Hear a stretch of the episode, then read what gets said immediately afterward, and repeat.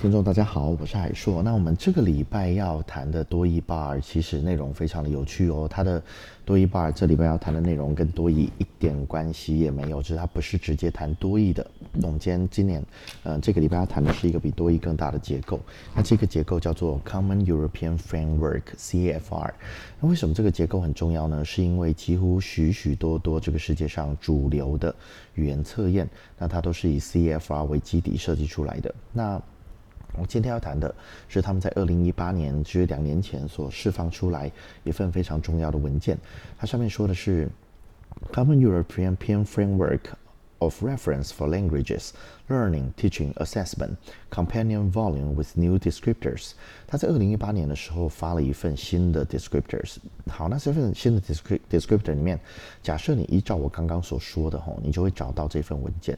那这份文件就有一个很重要的地方，你先找到这份 PDF。这份 PDF 有点大哦，它有两百三十五页。那两百三十五页当然一定没有要你看完啦，但是我想要你特别看的是它在。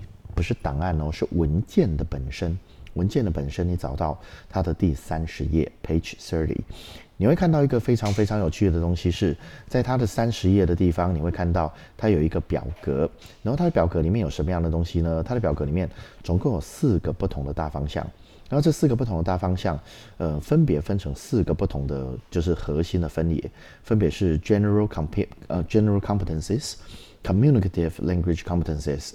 Communicative language activities 和 communicative language strategies，好，总共分成四个方向。那假设你跟我一样已经看到这个表格了，那我就要先聊一下，就是最右边的两个，一个是 communicative language activities 和 strategies，它里面的四个小分野基本上相同的。它总共有 reception、production、interaction 和 mediation。reception 跟 production 的部分，当然就是输入技能跟输出技能都没有什么好说的。reception 是输入技能，所以像举个例子，听跟读都是输入技能。那 production 呢，说跟写都是输出技能。所以这个就想，我想这两个应该是大家都可以很清楚的了解，这个我们就不赘述。那我们想特别去谈的就是后面的这两个哈，后面这两个，第一个是 interaction，然后再来是 mediation。那我们先从 interaction 开始。Interaction 什么意思呢？是互动。那为什么 interaction 很重要？原因是因为所有的 interaction 它就表示我想要强调更多人的互动在里面。那所以我们后来就从了两人的互动开始变成三人的互动啊。所以你会看到我们多义的这个考题里面，它就开始出现了从两个人说话变成有三个人说话的题目，它的互动越来越多。好，所以这个是互动的提醒吼。那这个就代表一件事情是，所有的检定它都会越来越往互动越来越多的方向走。好，那 interaction 讲完之后，我们要讲一个更重要的是 mediation。mediation 什么意思呢？我透过一个表格或一个媒体，我去解读它是什么意思。所以你会看到，所有的考试之中出现越来越多的表格，然后你要看着这个表格解读它的内容是什么。你会看到我们的国中会考。我们的全民英检，我们的多义，然后托福，然后还有雅思，它出现了越来越多这种，哎，麻烦你看着这个表格，然后告诉我这表格里面什么意思。这都是 mediation 里面一个很好的范例，也是在未来的世界不但一定需要，考试也一定不会少的。不好意思。好，那接下来我们来看一下另外的三个，就是 communicative language competences。那这三个就更重要了，我们来谈一下这三个的重要点在哪里。那首先，我们先从第一个，它上面有讲到 general competences，这个比较是基础的能力，比较不用谈，所以最左边那四个我们就不谈。那我们来谈中间这三个沟通的语言能力。那沟通语言能力分成三个层级，那这三个层级会决定你的语言有没有办法考到最高分吼。那第一个，第一个最简单的层级叫做 linguistic，linguistic 就是你会还是不会。像举个例子，one dog，two dogs，你知道要加上 s。You know right from wrong，知道谁对谁错，这个叫做 linguistic competence，这个已经不错了。我没有说它不重要哈，但是它是最底层的、最基础的能力。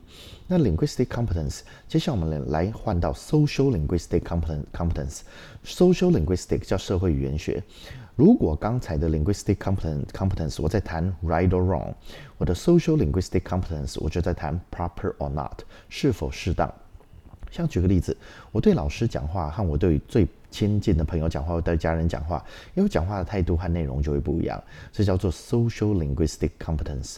那因为再来，所有的考试里面会有越来越多输出的技能，会有越来越多 speaking 跟 writing。speaking 跟 writing，你就想一下，假设你今天写信写给陌生人和写信写给你最好的朋友，你内容一定不会一样嘛，对不对？所以这个叫做 communicative communicative 的 social linguistic。那最后最困难的就是这个 pragmatic，但 pragmatic 则是最重要的，就语用语用的能力。那语用能力什么意思呢？我们就举个很简单的例子，语用能力之中在谈的东西就是，像举个例子，如果今天我问你，你有没有代表啊？那我问你有没有代表这个问题，我一定是想要知道时间，我绝对不会问你你有没有代表啊，然后你就说有，你也不会直接跟我说有，然后就结束了，我们的对话不会在这里结束。如果在这里结束的话，超奇怪的。就像举个例子，如果问你说你有没有带手机？我我想做什么呢？以前我问你有没有带手机，我一定是想借电话。我现在问你有没有带手机，可能是我想要借智慧型手机，我想查东西，这些都有可能，对不对？所以在这些不同的能力上面，我们就要了解。所有的考试已经渐渐往这个地方走了。那现在所有的考试的 pragmatics 的题目都是最困难的题目，为什么呢？因为你要参透它的语用情境，你要知道它背后的情境长什么样子，你才有办法真正的击败这个题目，然后考出好分数。那刚才的这些部分，你如果不要用检定的方式去想，你也会很清楚的发现，哇啊，这个其实就是语言学习最重要的能力嘛。所以不管怎么样。把这些能力好好的学习好，都是很重要的哦。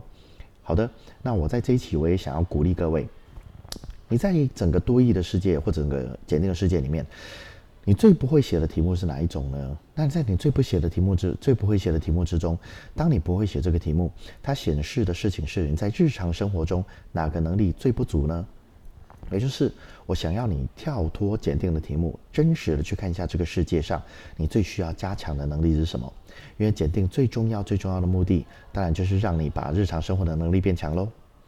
OK，那我们一起学习八日多一半，第三期就讲到这个地方。我是海硕，谢谢，拜拜。